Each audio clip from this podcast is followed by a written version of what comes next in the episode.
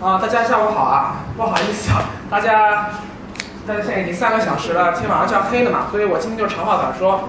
本来是四点开始，现在已经五点了嘛。先跟大家说一个比较有意思的投资机会，大家去年肯定股市亏了蛮多钱吧？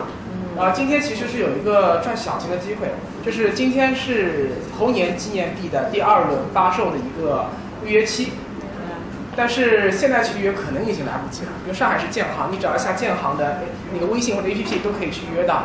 这个猴年纪念币它有什么投资价值呢？一，它可以当钱花；第二呢，去年羊年纪念币十块钱发行价，现在你去淘宝上买要一百块一，一年涨了差不多有十倍。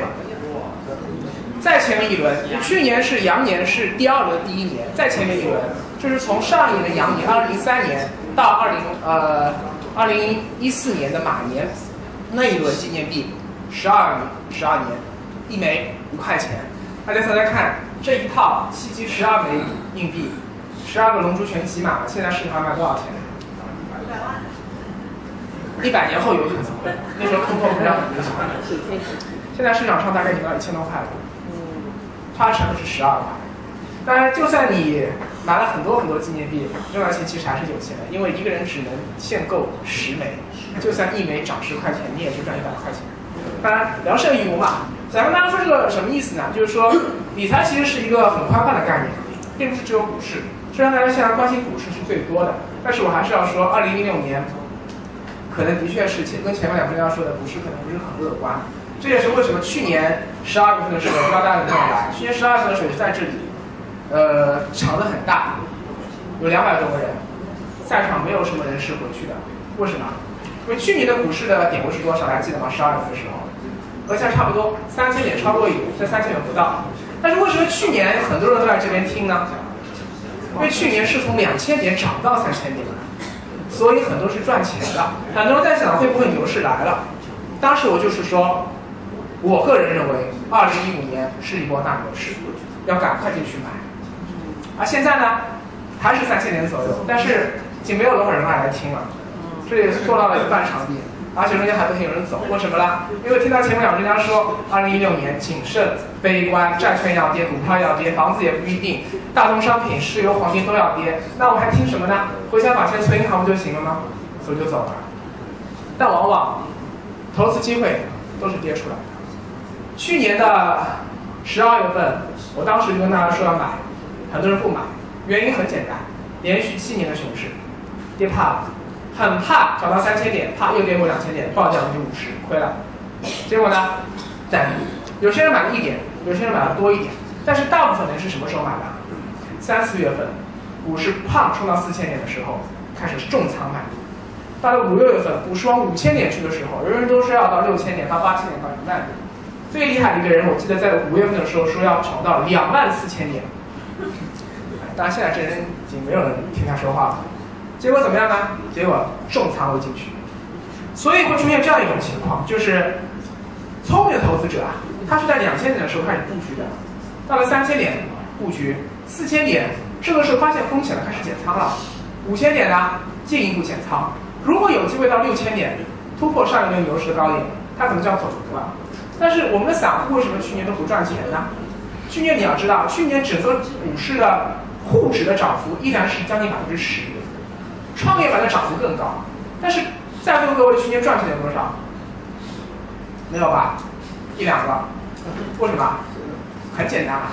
年初的时候我让你买不买嘛？因为年初时候觉得说，哎呀，熊了这么久会不会牛啊？等到说涨到六千点、五千点的时候，哎，不去买了。你的结构是什么？倒金字塔型的。金字塔是最稳健的结构，你的仓位在底部，上面越来越少。倒金字塔型呢？你两千点不买，三千点开始买一点。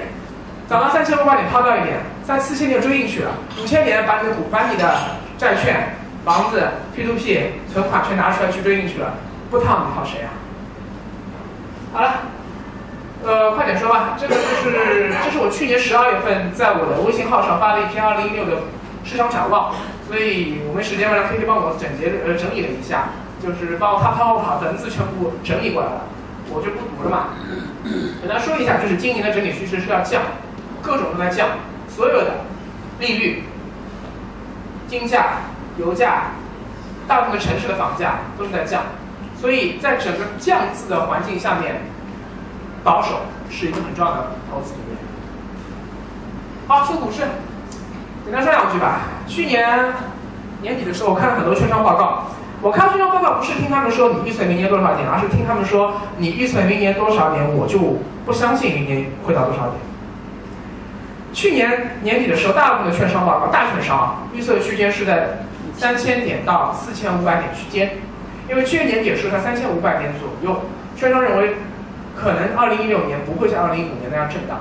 所以往下可能三点差不多了，再往下的话就变成三次股价了。往上呢也不看看高，但是因为它是从五千点跌下来的，所以看到比四千点稍微高一点，到四千五百点。偶尔有券商，小券商说到五千点，有些私募他不管说五千点、五千五百点都敢说。偶尔有券商说会跌到两千五百点、两千点，但大部分的券商三千到四千五，我说一定不会在这个区间波动。为什么？反身性理论。大家都这么认为的时候，它就不会这么走的。券商这么认为的时候啊，三千点的时候它就撑不住，它就往下往下走。券商说四千五百点过不了，往往到这个时候呢就会上去，往往就是反向的。所以我当时说，今年股市三种可能性：一，三千五百点附近波动，就回到了两千零四年、两千一四年的上半年，大家还记得吗？两千一四年上半年什么情况？沪指永远在一千九百点到。两千一百点之间这么小的波动幅度内来回波动，对不对？那么有没有可能说三千五百点结束，二零二零一六年不再有股灾，三千五百点附近波动呢？有这个可能性，但是我当时说这可能性是最小的。第二个可能性，上破四千五，牛市重新启动。我说可能性是其次，第二个，最大的可能性就是券商说三千点不太会跌破，我说三千点可能跌破概率会很大。然后我也没想到，刚开年直接跌破三千点。所以这样的一个情况下，说实话，今年的股市整体上，我个人觉得不能太乐观。但是不乐观也没有关系，因为牛市里你可以单单持股就可以赚很大很多钱，但是在熊市里一样可以赚钱。原因很简单，你可以有一种叫做基金定投的方式来投资。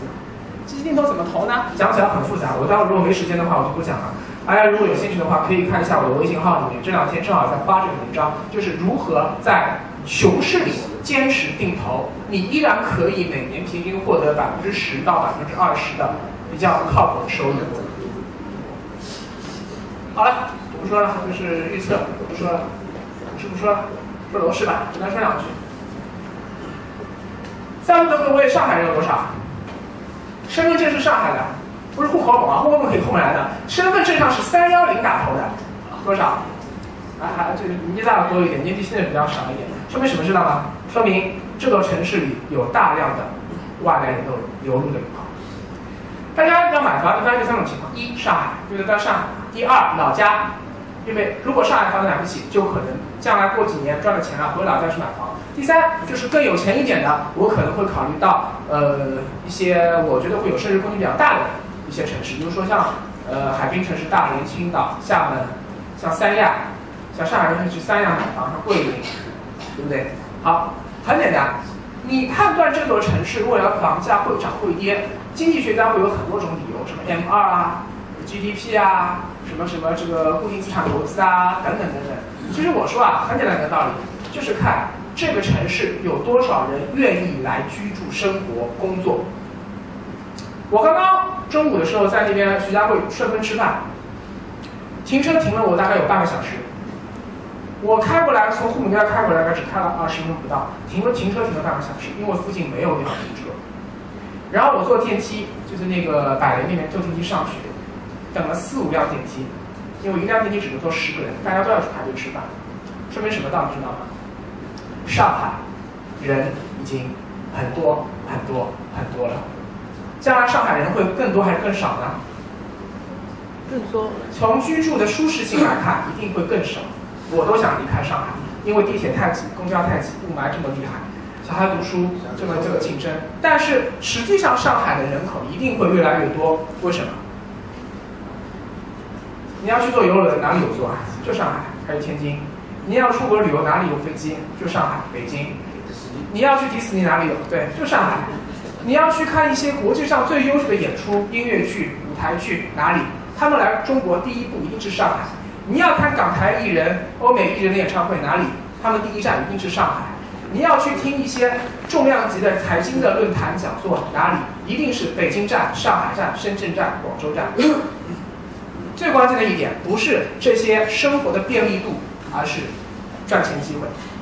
很多人学 IT 的，很多人学一些高科技的，学医药的，学广告的。你到你们老家去，有上海这么高的收入的工作机会吗？很难，没有产业在里边。回老家，很多时候你就决定去到一个机关事业单位里面去，然后整天拍领导马屁，搞一个人际关系。上海相对公平很多，你有更多赚钱的机会，所以上海这样的城市会吸引越来越多全国各地的年轻人跑过来。但是能吸引到多少呢？现在的城市化率，我觉得已经我们国家统计局数据是偏低的。实际上，我们的城市化率已经远远超过百分之六十。什么意思？大家如果是你老家是农村的或者是县城的，去看看就很明显了。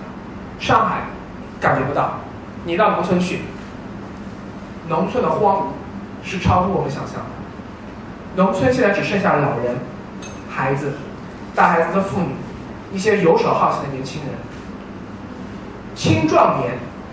有能力的一定去北上广深，因为那里最能赚钱；能力稍微差一点、学历稍微低一点，一定去省城；再差一点的，去地级市或者县城。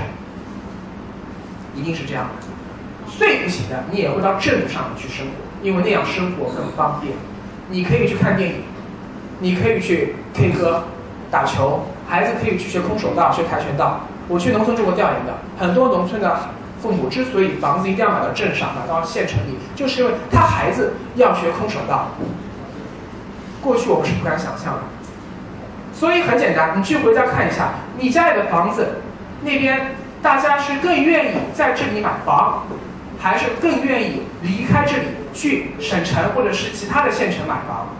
看看你身边亲戚邻居就知道了。这个地方是人越来越多还是人越来越少？如果这个地方这两年你身边越来越多亲戚都在离开这里。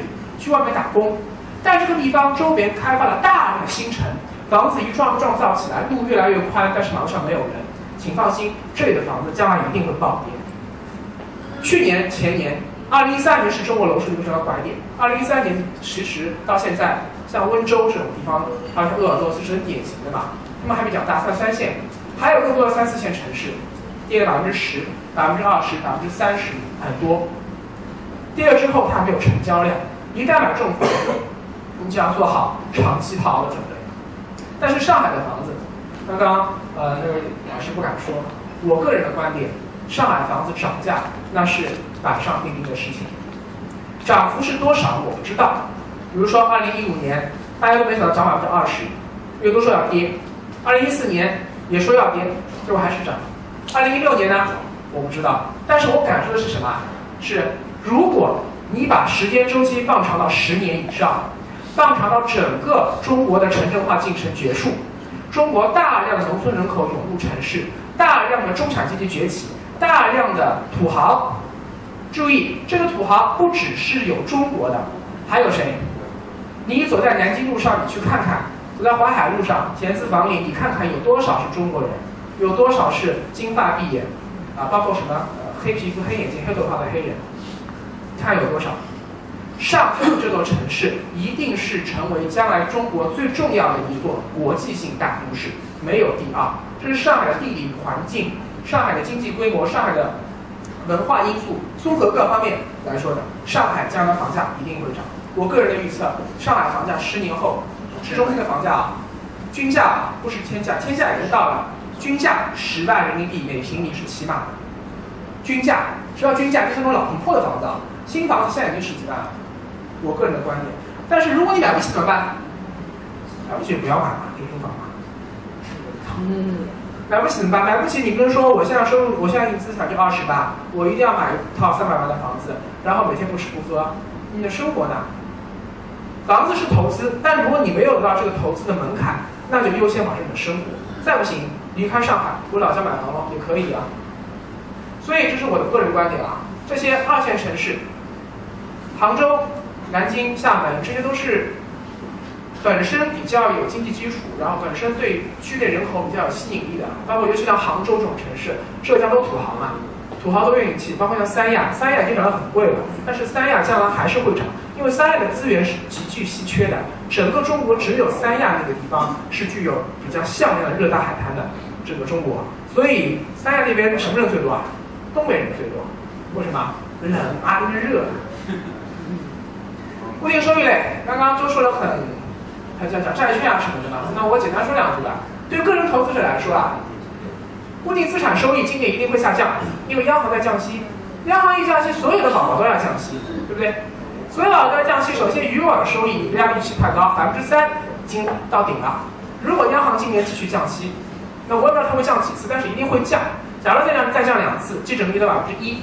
然后美联储再加息两次，到百分之零点五、百分之零点七五，就差不多了。因为中国央行是绝对不敢把自己的利率降到比美国还要低的，这样的话中国绝对 hold 不住的。假如再再降两次降息，那宝宝的收益率可能降百分之二点五、百分之二左右。大家要有这个心理准备，一定是这样的。债券前面说了很多了，我就不细说了。债券今年的确牛了这么久，跌的可能性比较大。但是作为个人投资者来说啊，我建议大家债券基金。尤其是纯债基金，就是纯粹买债券、不打新股、不买股票的债券这种基金啊，一定要配置最少百分之十。债券是什么？债券是固定收益产品。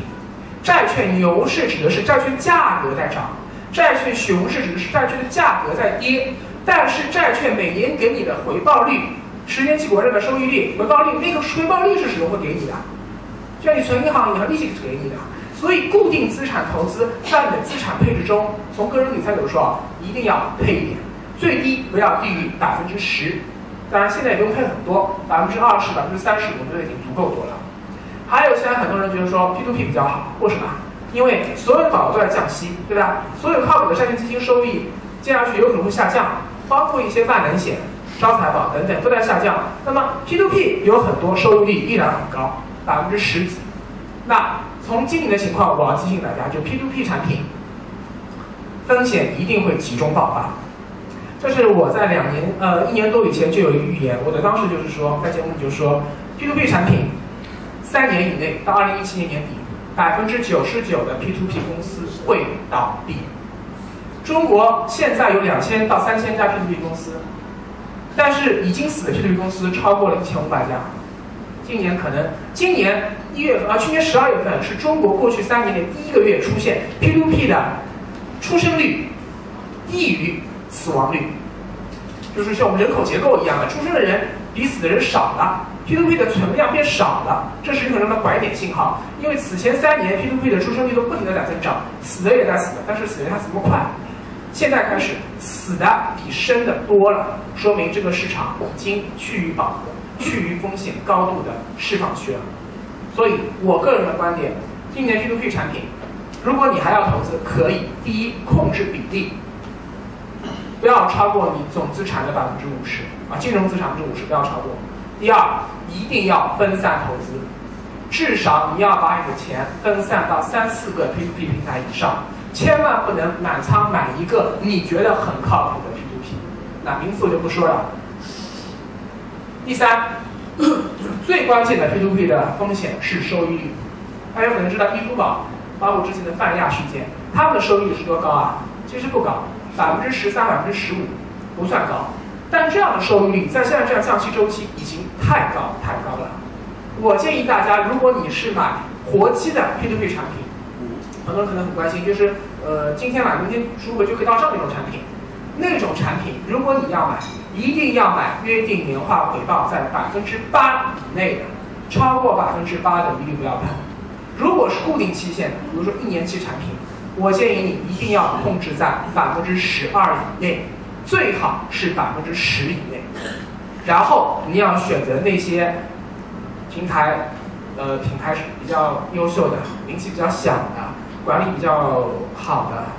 历史业绩比较优秀的，成立时间比较久的，等等等等。P2P 投投资很复杂，这里时间关系我就不展开了。其他的暂时就不讲了吧。啊，外汇市场，让我简单讲一讲，为什么？因为很多人今天要问我一个问题，就是要不要换点美元？是不是有这样的提问？要不要换点美元？你现在问我要不要换点美元，有点像什么？有点像去年五月份问我要不要买点股票一样的道理。什么意思？人民币在升的时候，人人都说人民币要升值。去去年最高的时候，人民币持续升到了六点一，很多人说破六指日可待。但是现在呢，人民币的离岸价已经跌到了六点六几，六点六几，比六点一已经降了将近百分之十了。什么意思？就有点像两千点的时候，牛仔问我 A 股会不会跌到一千点，你说我不敢碰。等它跌到涨到四千点的时候，你说哎，好像 A 股还要涨啊，我是不是可以买一点？一样的道理。很多人说人民币会继续贬值，可能，但是我不知道会贬多少。大家觉得人民币能贬多少啊？会不会贬到汇改出的一比八？会不会？不会，为什么不会啊？因为奥巴马邀请习大大签合约，哦，能听懂吗？因为人民币小幅贬值对中国的出口是有帮助的，但人民币刚刚加入 SE 啊，人民币要国际化，人民币如果大幅贬值，人民币是没有办法国际化。更重要的一点因素是，美国跟中国经济是息息相关的，美国人都是中国产品，人民币大幅贬值，美国经济会完蛋的。因为中国的出口会大量的冲击美国的就业市场，美国人的降息加息主要是看的什么？看美国的就业率啊，非农的就业率是不是重要的数据？人民币大幅贬值，美国怎么样？hold 不住的。所以奥巴马一定会打电话跟大大说：“兄弟，要不可以了吧？”这不是我说的，这是前两天我采访一个经济学家说的。他说：“可能我预估人民币在贬值的时候，央行行长周小川跟美联储主席耶伦通过个电话。”啊，我可能要降一下。”耶伦说注意分寸啊，降一点可以了啊，把国内老百姓忽悠的去买美元可以了，不要降太多。有没有这可能性？人民币对美元贬值贬到七，我觉得已经很厉害很厉害了，就对美国经济造成很大伤害了，会让美国经济重新打入衰退的。那你想一想，现在六点六几了，就算极限情况跌百分之七，还有多少贬值空间？百分之五左右。之前已经贬百分之十，你没有去买美元，现在还剩下百分之五可能的贬值空间，你去买美元，就算极限情况贬到百分之五，你买的美元能买什么产品啊？B 股啊，B 股是一个，但如果 B 股大跌呢？A 股大跌，B 股就很稳。B 股还可以不啦？现在还可以拿着了。这个问题以后再讨论吧，这个不想再说这个事情。不不想讲。买美股，美股美股刚刚说了，美股风险很高。买美股美国别墅。买美国的别墅，你有多少钱？因为昨天如果你有，如果你五万美元，你是买不了美国别墅的。所以说，如果你手上有大量的人民币要结汇变成美元，换汇变成美元，你的美元资产实际上你很难获得高收益的投资产品。国内现在因为美元利息低嘛，百分之一、百分之二的收益已经很高了，美元美元投资产品，就算你贬了百分之五，再加上百分之一、百分之二的美元理财产品，比较稳健的哦，投资回报。一年极限百分之六、百分之七，百分之六、百分之七。现在在国内，你买一些比较靠谱的券商理财产品和呃一些网售的半年险产品也能达到，P to P 产品就更多了。所以你为什么要买这么多美元呢？更重要的一个情况是我刚刚说了，你的钱最终是在中国用的，除非你有移民的倾向，你要移民，你要移到美国去，你要你孩子到美国去留学。如果你有这种大额的将来有美元刚性需求的话，那你应该换美元，规避一下人民币下跌的风险。但如果你没有这种刚性的大额的美元需求，没有必要换太多的美元，尤其是在现在人民币已经对美元持续下跌百分之十的时候，再多换，风险反而比收益更高。天天媒体都在说人民币要暴跌，人民币暴跌，就是忽悠老百姓嘛。其实我觉得就是。老百姓都去买了之后，人家好像说好了，我们也差不多了，人民币开始升值了。我们的政府不都是做这种事情的吗？对不对？啊，耶，人人民日报说四千年是牛市的开始呀。肖刚说四千年我们的牛市还很稳健啊。然后他们说我们呃股灾的时候，他说我们的大股东不会减持啊，说 IPO 半年不会启动啊。四千五百点以下不发行。啊，对呀，我们的政府就这样说的呀，对不对？不要传出去啊，不要传出去啊。最后说一个大宗商品好吧？好吧，大宗商品，金贵金属，很多人有没有大妈在二零一三年买过？二零一三年买过黄金的？有买过吗？没有。二零一三没买过就好，买过的话可能会套你十几年都有可能。二零一四、二零一六年，现在的话黄金也在跌，油价也在跌，大宗商品，大宗商品是什么？就是呃农商农农产品啊，橡胶啊、螺纹钢啊、煤炭啊这些东西，这都是属于一类。这类大宗商品其实一直在跌，但是跌到现在啊，我个人觉得石油的价格已经跌到了一个相对风险偏低。而相对潜在投资机会偏高的一个是区间段内了。当然，石油的呃投资价值很复杂，看供求关系，看各国的产油成本，看技术进步，看那个特斯拉啊，看新能源替代率等等等等，很复杂，我就不展开讲了。我只是说一点，就是巴菲特前几天开始抄底石油股了。哦。投资其实就是反向操作嘛，反向反反就是要反人性嘛。大家都说人民币要贬值，你要当心点了；大家都说股市要涨，你要当心点了；大家说股市要跌的时候，你就会哎，很有机会了。大家都说油价好像还要跌，很多投行高盛说要跌到二十美金，我觉得很难。二十美金已经是不要说中国了，已经是很多像美国的石油生产企业的生产成本的极限了。沙特、呃阿联酋、呃科威特，它没有这么高，它还要低，就几美金。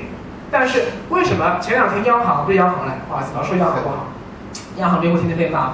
前两天还有一个部门也被骂，叫发改委，发改委做了一个很奇怪的决定，叫做油价下跌到四十美金以下，我们不跌；油价涨到一百三十美金以上，我们可涨可不涨。没看你的这个发改委的发言人的语文难道是体育老师教的吗？啊，跌下去了，你说我就不降了；涨了，你说我可降可不降。那意思就是说，涨到一百三十美金以上的时候，我就降，我就涨了。那你也没话说了，因为我符合规则啊，规则他自己定的，他自己随便说的，知道对不对？这说明什么？知道吧？说明中国的石油生产成本在全世界范围来看是偏高的，中国的质量不是很好，中国的油的开采成本也高，中国的开采难度也大，所以中国的产油成本其实是在二十五美金以上，而税也不低。所以我的中石油、中石化、中海油，他们当我们的油价跌到四十美金以下，现在已经四十美金了，就昨天已经到三十美金以下了。三十美金以下已经接到了接近于我们这些石油巨头的生产成本附近了。所以他们毕竟是亲儿子，亲儿子跟妈说：“妈，你再跌我就没饭吃了。”妈说：“好，我就让全国人民来补贴你。”油价下跌对全国中国经济复苏是有巨大好处的。对不对？能理解吗？因为油啊，就是汽车，汽车开不都需要油吗？汽车它油价下降的话，所有运输成本下降，运输成本下降，整个中国的产业的成本都下降，企业利润会提升。但是现在，他不让它降，就等于是拿中国经济复苏的机会，拿中国企业成长，拿中国老百姓降低生活成本这一系列的对国家有利的因素，通通把它作为一个赌注。去救我们的中石油们，这就是我们的回事了，大家知道就行了。那对我们来说无所谓嘛，因为我们只要知道国际油价其实已经处于一个历史性的低点区域了。如果要投资的话，我不建议大家去做石油现货、石油期货、石油基加迪，因为黑平台很多，那些加加杠杆很危险。很简单，买一个专门挂钩国际呃。那个那个石油股的那些个基金，QDII 基金，国内主要有两个，一个叫呃华宝油气，一个叫华安油气，华安石油，它比油气大一点，大家可以去关注一下。那华宝基金的一个油气，成交量很大，有兴趣的话可以看一下。但是我也不建议你一次性去抄底，我建议你定投。好了，今天就说这点吧，因为时间比较短吧。大时间的话，可以先走一步。如果大家有问题的话，有两个选择，一个是我可以讲一讲定投，谁说定投；第二个是大家提问，大家想听哪个？想定投。定投，定投。行。很多人都在说啊，这个到底怎么定投才能赚钱？因为很多定投其实是不赚钱的。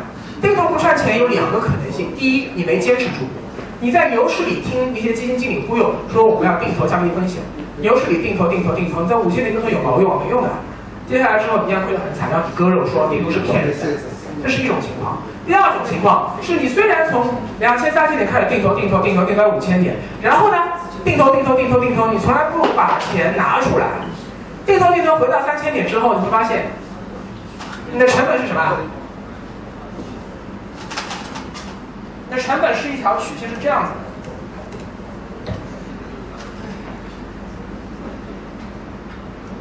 这是三千点，对不对？开始定投，现在还是三千点，对不对？这里是五千点啊。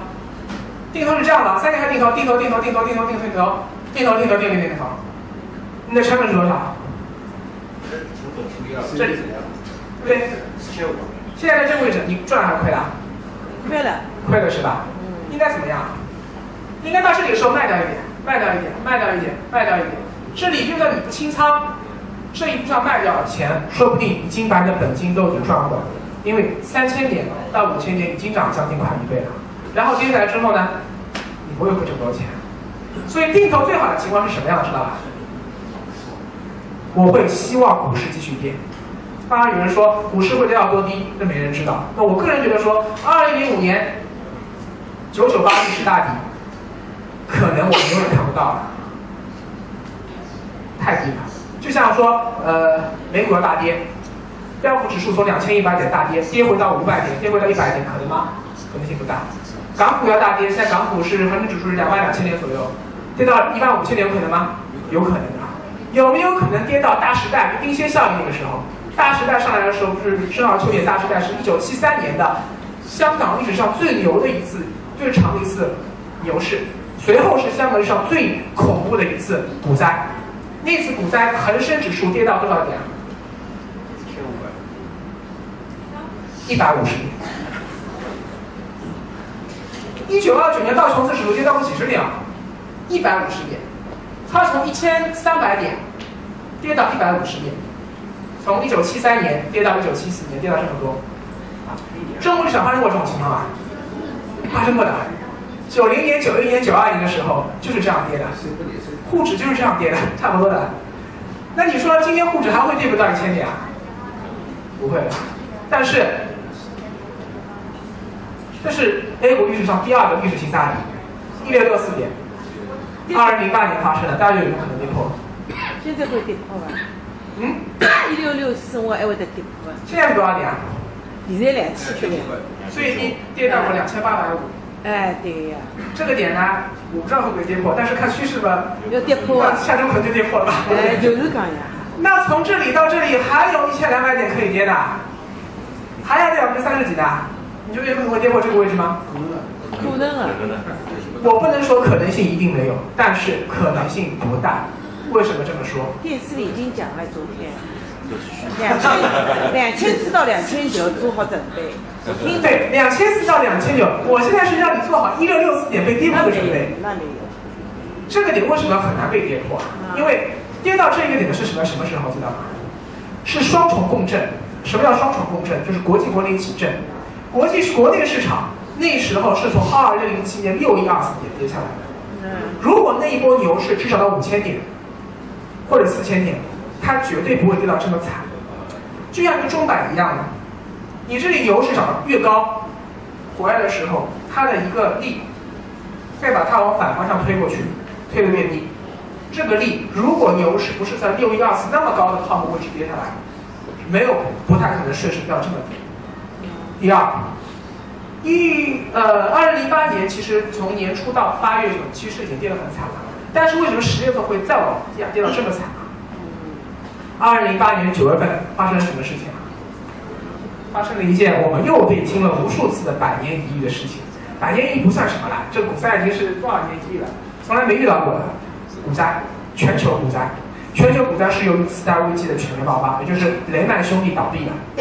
一个美国开了一百多年，从来没有认为会倒闭的企业倒闭了，就是突然一夜之间，中国平安工商银行说倒闭了，就这种概念。所以美股、港股、欧股、日股全部大跌，因为 A 股也跟着大跌，所以双重共振震到了一个历史性大底。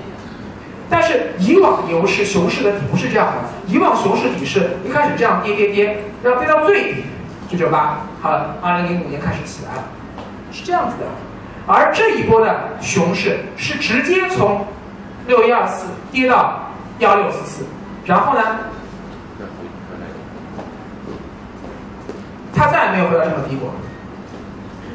二零零八年之后的两波历史低点，一个是二零一二年的一八呃二零一二呃二零二零二零一二年的一八九四，一八四九，后来是二零一三年的一九四九。你看，一个是鸦片战争，一个是建国，对吧？那个时候不是说了吗？一会儿跌到解放前，一会儿跌到清朝，什么都这样说。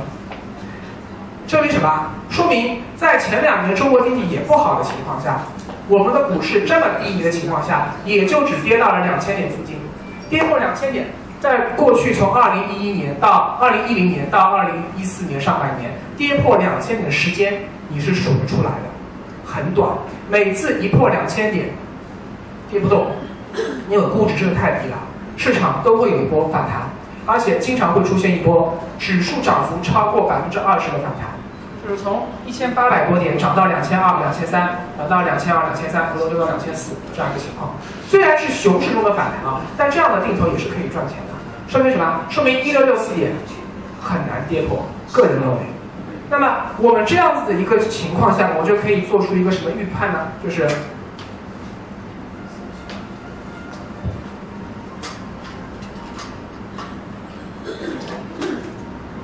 你要在定投的时候，一定要先搞清楚一个很关键的因素，就是你要对整个市场的估值有一个心理的预判。如果你预判不准的话，那么你的定投也是会亏钱的。大家觉得现在三千点的估值算高算低啊？高还是低啊？高，现在人又跌下去了嘛？到底高还低啊？他现在要求你们还要跌下去，掉两千四呀？你现在是说是趋势，哎你说的是三千点往下跌的概率大，我说是估值，就是说这个白菜，你说它是卖一块钱，现在是贵了还是便宜了？这个意思。搞差不多。好，很正常，很正常。对，搞惨。有人认为贵，有人认为便宜，有人认为不贵不便宜。事实上，我个人认为不贵不便宜？差不多就是 A 股就只值这点钱了。但是这个是主板市场啊，创业板市场和中小板市场还是贵，还是很贵很贵的。好，我们就以沪指三千点来看，两千点是贵还是便宜啊？便宜。有人说贵吗？没有吧。好，基本上大家都认可，两千点的时候沪指是很便宜的。我们的市净率经常出现过三百只股票破净，就是它的净资产和它股价相比的话是不值钱。四千点是算贵还是便宜啊？稍高一点，贵了一点啊，有点贵了，但是你能承受得了吧？还能承受得了。五千点呢？这一波牛市是五千点到底的，之前一波是六千点啊，六千点呢？我去，所以我们其实就很清楚，定投很简单，两千点是大家都认为低估，四千点是所有人都认为高估，但是高估到没有说我觉得已经很可怕的地步。这个区间就是我们可以进行阶梯性的波段性的定投的一个合理区间段。在这个区间内定投，熊市中的策略，百分之二十是极限，什么意思？就是说你往下跌定投多，往上涨定投少，获利账面百分之二十，一次性把获利拿出来放到货币基金账户中去，反复定投，反复定投，超过四千点往上，你就可以考虑暂停定投了。如果到了四千五百点到五千点，你不但要考虑暂停定投，你还要开始赎回定投。比如说每涨一百点，你赎回百分之十。这个这个这个泡沫的底啊，我们是没办法去预测到的。可能下一波牛市还是五千点，可能六千点，可能七千点，可能八千点。这叫决定什么？决定因素是你的风险偏好和风险承受能力。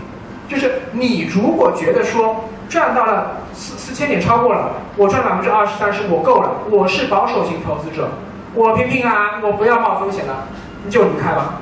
如果你是一个纯屌丝，收入两三千，你说我要靠这个搏一把，我要赚很多，我要赚翻倍，你把你的极值提高到五千点、六千点，甚至七千点，但是你要做好思想准备，你要一路减仓，而不是一路加仓，减仓减仓减到最后，如果到七千点，你到了你心里觉得这个是最危险的时候，一定要清仓。很多人在牛市里赚了钱之后，之所以最后吐出来，是因为他在两千点的确定投了，到了三千点一看，哇，账面浮盈百分之四五十，回来卖了，结果又涨了。大家说牛市来了，哎，又涨了，怎么办呢？就是说我我我我又不敢追高，怎么办呢？就纠结啊纠结啊纠结，到四千点，哎呀，不能等啦，买仓主啊。然后呢，到五千点，说，哎呀，加码把房子卖了去买股票啊，根本来不及了。然后呢，接下来全部套了，就是这样。反过来说，到两千点的时候，你应该把定投的金额提高到最高点位。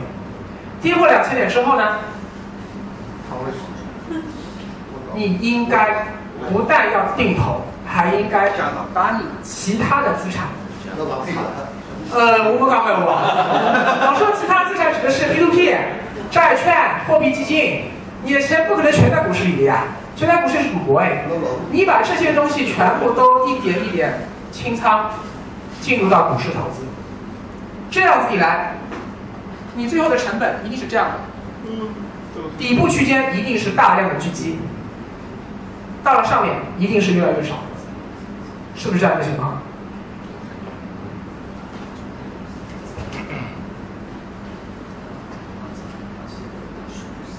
好了，接下去我说两个最简单的吧，一个叫做存量资金，一个叫做没有存量资金。什么意思呢？就在座有些看上去比较有资产、比较雄厚的一些呃阿姨叔叔，但是还有很多看上去刚刚大学毕业的，口袋里现在没什么钱的年轻人。这两种情况，你们定投是不一样的，因为你们基础不一样。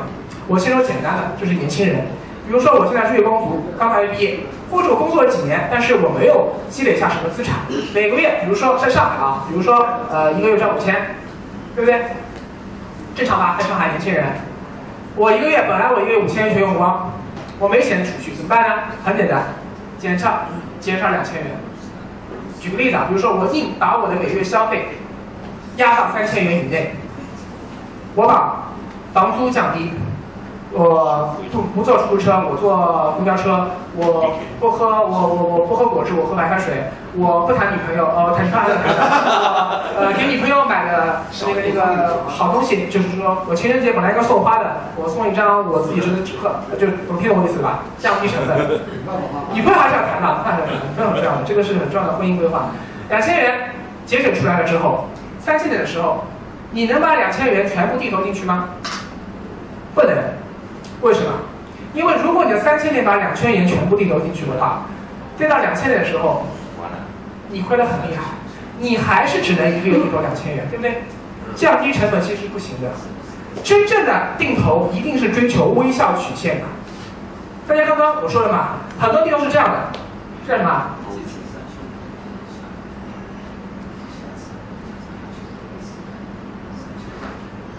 叫哭丧曲线，就一个人在哭，看到没有？这样子定投一定是不赚钱的，因为你转了一圈，指数位置没变，你的成本是从上往下的，一定是亏钱的。而定投一定是主动追求，这叫微笑曲线。那产业链微笑曲线什么？顶端的源源呃，就是那个产业的源头，这是后面的产品，然后中间是最不有利润的，就中国的这个加工商，蓝铁定是这样说的。定投就是追求微笑曲线，什么意思？就是你从三千点开始定投，你一定要主动买套，也就是说，你最好不要希望它明天涨到三千五，涨到四千。为什么？因为你刚开始定投，你在里面只有两千块钱啊，两千块钱就算涨到五千点，你也只赚了一千多块钱，不赚钱。所以你应该怎么样？你应该期待股市跌跌。最好再出一些不好的政策，最好那个 IPO 马上再重启，注册次快点推，然后肖钢不要下台，对不对？最好就是跌跌跌跌到跌到两千点最好。这样的话，你三千点的时候开始定投，一路上往下定投，越跌定投越多。好，往上的时候定投少一点，等将来再回到三千点的时候，你的成本可能只有两千两百点，赚多少钱？将近啊百分之四十。好，刚刚说了两千元一个月，所以说怎么办？比如说你刚刚说吗？两千点到四千点是一个合理的定投区间。三千点的时候，你一个月投多少钱？啊一半吧，定投一千块，对不对？还有一千干嘛？去买货币基金，放在你的叫做专门买一个货币基金啊。这个货币基金和你的生活储备金是两个账户啊。这个货币基金的一千块钱。就是专门的定投准备金，干什么用？等这个时候出现。好，三千点如果没有跌往上走，你不要加仓，减仓。三千一百点买多少？九百块。四千点买多少？七百，一百。呃，好像是零了一点，就是三千九百点的时候买一百块，对不对？四千点停止定投，如果再往上涨，开始赎回了。两千点往下呢？啊，三千点往下呢？两千九百点买一千一百元，到两千点买多少？两千元，把你的所有定投一个月的钱通通投进去。这样的话，你越往下，你的仓位越重，你定投金额越重，成本下降的也越厉害。但为什么我们前面一定要这样子投下去呢？一定要留一点钱出来呢？预防极端情况。两千点如果被跌破了呢？如果走到两千点，迈向一千六百六十四点道路呢？甚至极端情况，万一一六六四点跌破了呢？怎么办？两千点以后怎么样？各位，千九百点了，继续定投多少？两千五、三千都可以，大量的加码加上去。如果在一千八怎么办？三千五、四千。那错不了呀。咦，龙哥在本子自己准备七块嘛？前面只投一千九百、八百、七百嘛，你这个钱放在这个里面了嘛？这里的钱这个时候就要用了呀，这就是弹药呀。冬天的时候要怎么样啊？存点粮食在手上啊，你别全投进去啊。这个时候，你不知道什么时候到两千年啊，对不对？所以说我们要预期市场最坏的情况发生，尤其是在二零一六年，全球经济都不好，中国经济也不好。央行在降息，这种情况下，你要做好，我们的股市可能会从发神经变成高度发神经的状态。去年发了一年神经了嘛，对不对？有在一点零、二点零、三点零，你怎么知道接下去不会再来四点零、五点零呢？对吧？但是如果你采用这种策略的话，你放心，我们的股市绝对不会永远在两千点，永远在一千七百点，因为这是估值低估的。价值一定会回归的，它一定会涨回到两千五，涨回到三千，只要往上涨，你一定赚钱。但是你要注意啊，你这样子做一定要有有有耐心啊，因为如果中国运气好，回到了呃零六年、零五年的情况又上去了，OK。比如说二零一七年牛市又来了，OK。如果二零一七年牛市还不来，一八年牛市也不来。就回到说，二零一一年、一二年、一三年、一四年连续几年都没有牛市，怎么办？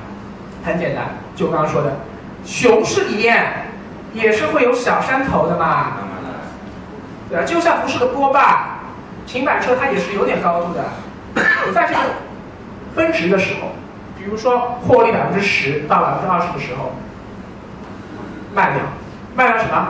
把收益卖掉，把收益卖掉以后干什么？继续存到你的定投准备金里面去做储备。如果它继续涨上去怎么办？再买，再涨怎么办？再买，再涨怎么办？再买。如果跌了怎么办？再买，因为这里面钱多嘛。举个例子啊，两千年的时候，你比如说你两千年已经定投很多了，对不对？它涨到两千三百点，卖百分之百分之二十，跌下来了，收益锁定了吧？不会来回坐过山车了吧？假如它涨到两千四百点没有跌下来，它继续涨，比如说像二零一五年这种情况，从两千点启动，经过一年时间一路涨到五千点，两千点赚百分之二十的时候是多少？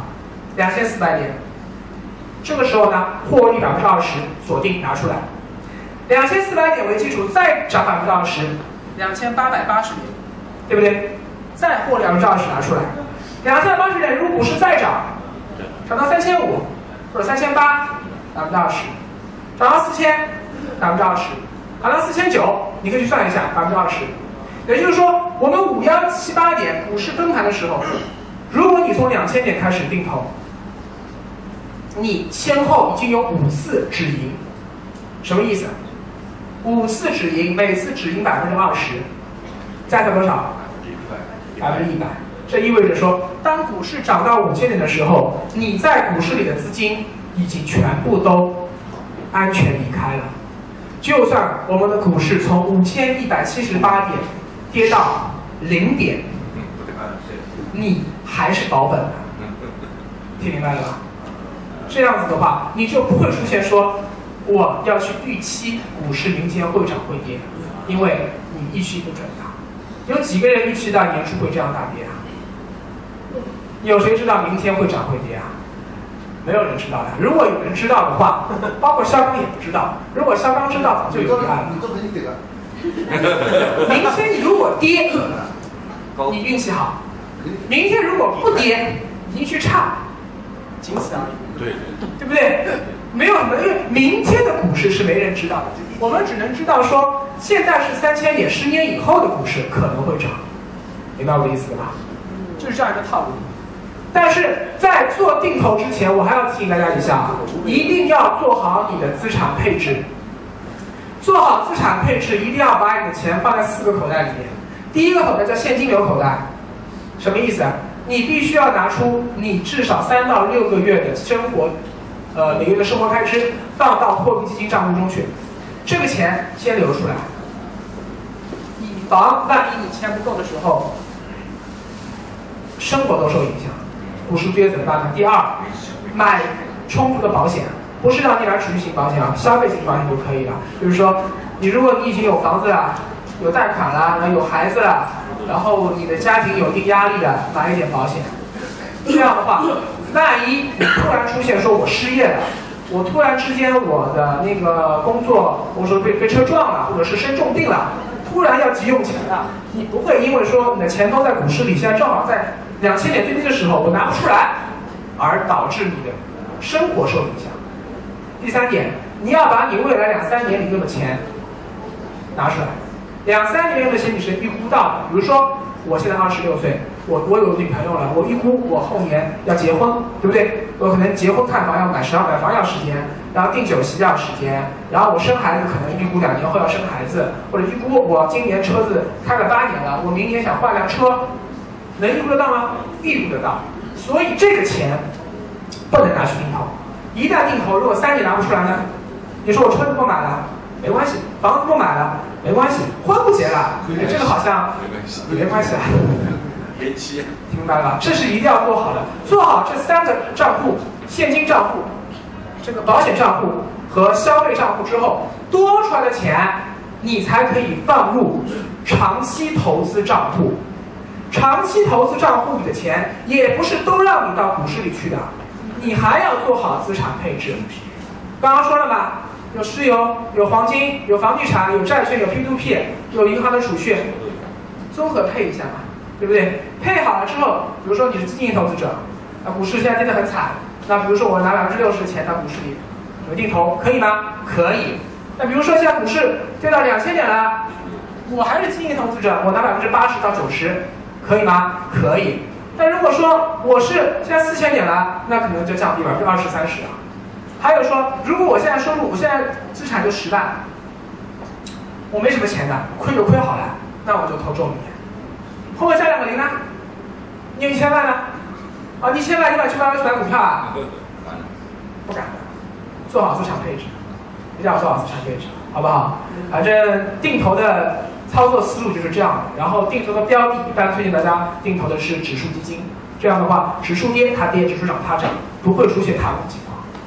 二零一六年的股市可能会让大家比较心寒，但是如果你采取的是定投的策略，你的内心的心态就会很好，不会去预判股市是涨是跌，你会在它跌的时候很开心，看到账户亏钱的时候越亏越开心，对不对？因为越亏就意味着你可以拿更多的钱在更低的成本买进来，等待微笑曲线从这一段走到这一段，这一段的时候你就会收获了。你需要的只是两样东西：第一，耐心坚持；第二，严守纪律。不要在五千点的时候，你计划中你应该撤离了，你说不行，大家都说要涨，那我再买吧。纪律一定要注意纪律，好吧？那个因为时间关系呢，所以今天就不多讲了，好吧？谢谢大家。